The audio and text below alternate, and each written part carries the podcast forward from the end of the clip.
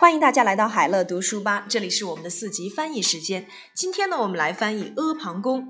阿房宫呢是秦始皇击败六国后兴建的新宫殿。据历史记载，阿房宫是一座宏伟辉煌的建筑。根据司马迁的描述，阿房宫建于公元前二百一十二年，长六百九十三米，宽一百一十六点五米。据说在秦朝末年，项羽烧毁了阿房宫，因此我们今天所能看到的只是它的遗址。阿房宫遗址现位于陕西西安。然而，有专家认为阿房宫并未修建完成，而项羽烧毁的是另一座宫殿而已。词汇难点：击败 （defeat）。根据历史记载，according to the historical record，宏伟的 （grand or magnificent），辉煌的 （glorious），描述 （describe），烧毁 （burn down），遗址 （ruins），专家 （expert）。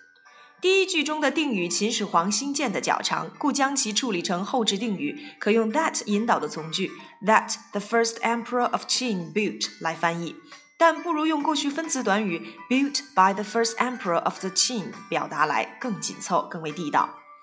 第二句中的据历史记载，可用 according to the historical record 来表达，也可使用 according to the written history。此类短语翻译时一般置于句首。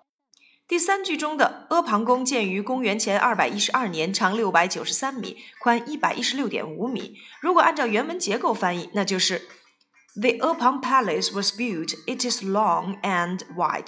译文结构则显得松散，故宜将长六百九十三米、宽一百一十六点五米处理成状语，用介词短语 with six hundred and ninety three meters long and one hundred and sixteen point five meters wide 来表达。第五句中的主语，我们今天所能看到的较长，故将其处理成由 what 所引导的主语从句，译作 What we can see today。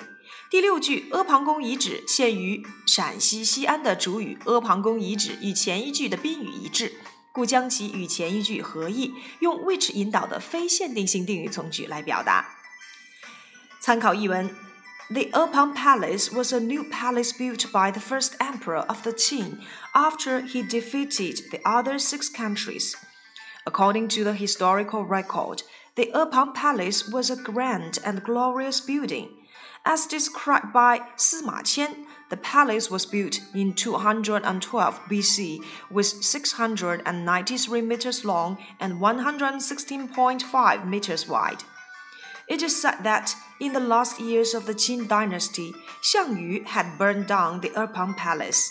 So what we can see today is its ruins, which is now in Xi'an, Shanxi province.